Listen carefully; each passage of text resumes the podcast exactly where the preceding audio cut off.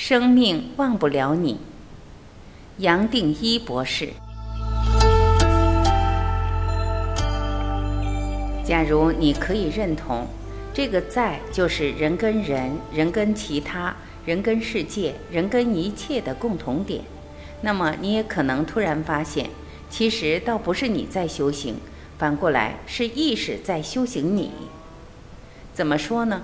你仔细观察，你这一生不断想找的，不管是爱、快乐、满足、平静，其实都是站在一个站不住的前提。你有一种隔阂感，有一种隔离的观念。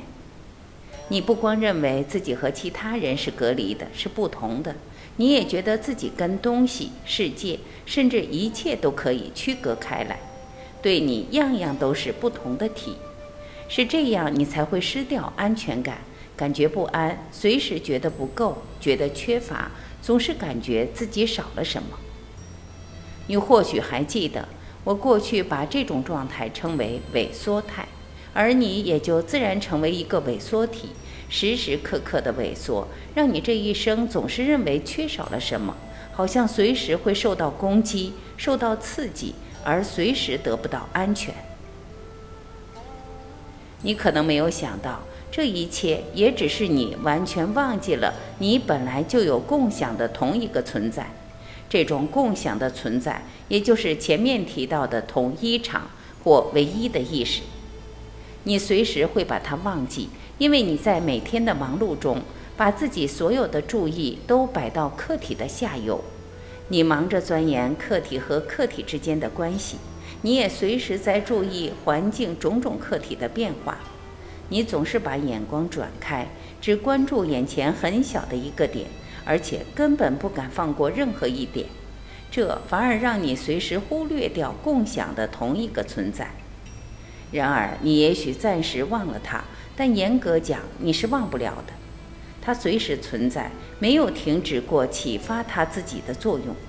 所谓的作用，最多也只是在。这个在本身有一个很大的吸引力。它是唯一靠得住的真实，是任何力量都抵消不了、毁灭不来的真实。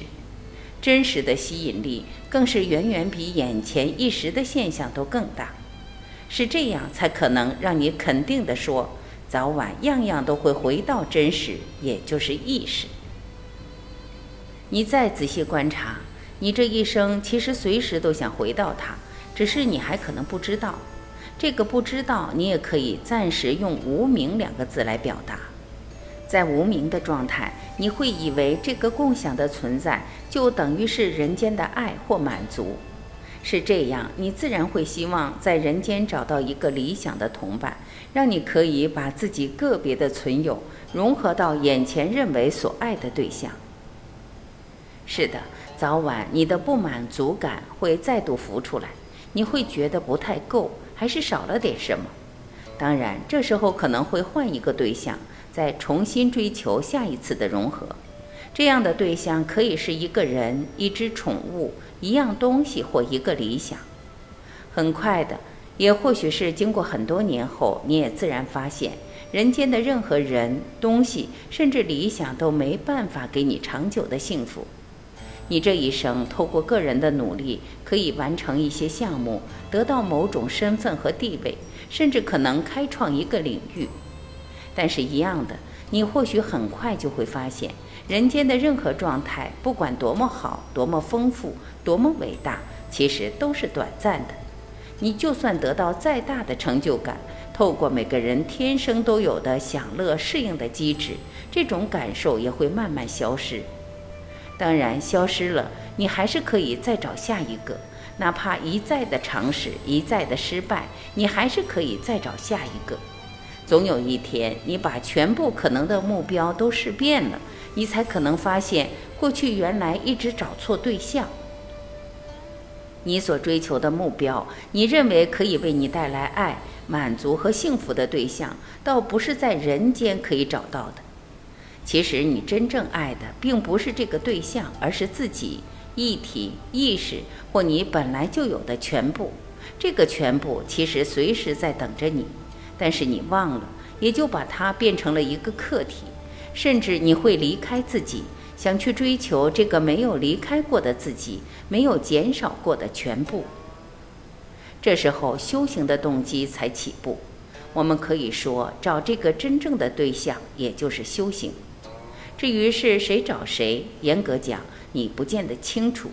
从你的角度，你认为是你在找他，但是你跟我一起走到这里，其实也已经知道，事实是刚刚好颠倒。对爱的追求是如此，你对快乐的追求也是如此。你想要快乐。其实也就是从不满足出发，想去找回满足。当然，你透过爱情也可以去追求满足，得到快乐。但是快乐似乎比爱更广泛。毕竟你的不满足不见得是透过两个个体的融合就可以消除，而对你不满足感，有时候甚至会延伸出恐惧、不安、痛苦、悲伤。自卑、挑剔，对样样都看不上眼，对自己有更高的要求。总之，随时让你感到还不够，还是少了什么。不快乐，感觉不到爱，静不下来，人间种种的痛苦和烦恼，种种不够，总觉得少了什么的不满足或匮乏感，始终离不开你与自己的隔阂。而你深信不疑的隔阂感，本身自然产生一股推力。促使你不断的要往外去寻去找，到最后，你也许终于找到这个意识的门户。你把全部的意识随时活出来，也自然发现过去认为缺少的已经跟着消失了。到时候，可能你也发现，其实你老早是圆满，甚至没有不圆满过。真不晓得你当时怎么会那么幼稚，连这么明显的事实都不知道。还要浪费那么多次的人生，经历那么多的痛苦，才明白这个理所当然的真理。你也自然发现，其实爱、快乐就是你真正的本质。如果不是这样子，你不会一次一次的想去找他们。平安和宁静也只是如此。站在整体，站在意识海，站在主的角度，最多只有圆满。接下来还只是圆满，一直圆满到底。它是立即圆满，从来没有不圆满过，最多是圆满自己。这一点可能用我们头脑是最难懂的，但是你这时会发现，你随时可以把注意落在一个不存在的体，这个不是体的体，你已经知道可以称它是大我、大你，或最纯粹的知觉在。或者你也可以很简单的称它是在，它是所有生命的共同点，是你我任何生命东西都有的一个共同点。守住它，定住它，停留在它，其实是你这一生最不费力的作业。它不费力，不靠做而随时可以得到，甚至你还没有做之前，它已经存在。你定在它，也只可能是满足。这满足没有开始，没有经过，没有结束，是满足在满足他自己，一路满足到底，没有底，也只是无尽的满足。它没有什么特质可以让我们描述。假如我们可以描述出什么，最多还是一种头脑可以谈的境界、经验或状态。唯一可能的，最多是透过平安和宁静，他探出头来现身，露出他自己。你发现你突然变得平静，而你心中的宁静流出来，为周边带来平安。无论个人遭遇多大的危机，环境带来多大的考验，你发现这个平安和宁静是消失不了的。心中的平安和宁静变成你这一生最可靠的层面。这样的满足感，自然让你不需要去做任何表达或分享。你也没有任何动机想去延伸什么、完成什么或达到什么。然而，这并不代表你会突然放弃人生，变得冷淡，什么都不参与、不干涉、不去做。要记得，这种冷淡的状态本身还是一种隔离，只是为自己跟一切制造一个其实不存在的距离。到这时候，其实刚刚好相反，你还是会参与、会干涉、会去做。只是你在参与、在干涉、在做的前、中、后，始终都活出平安和宁静。你还是该做什么就会做什么，比如该帮人就帮人，该关怀就去关怀，甚至你的热忱还会带动周边更多的人。尽管如此，你始终没有认为自己在做什么或帮助谁，是这样，平安和宁静对你是理所当然。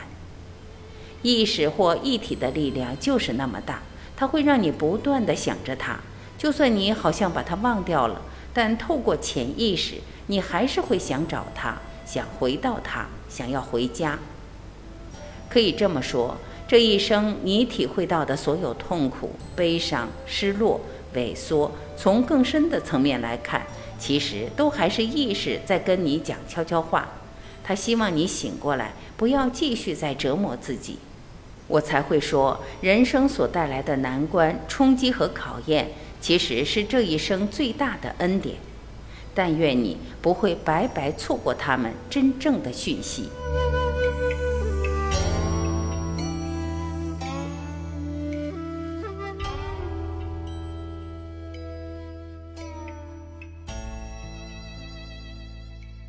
感谢聆听，我是晚琪，再会。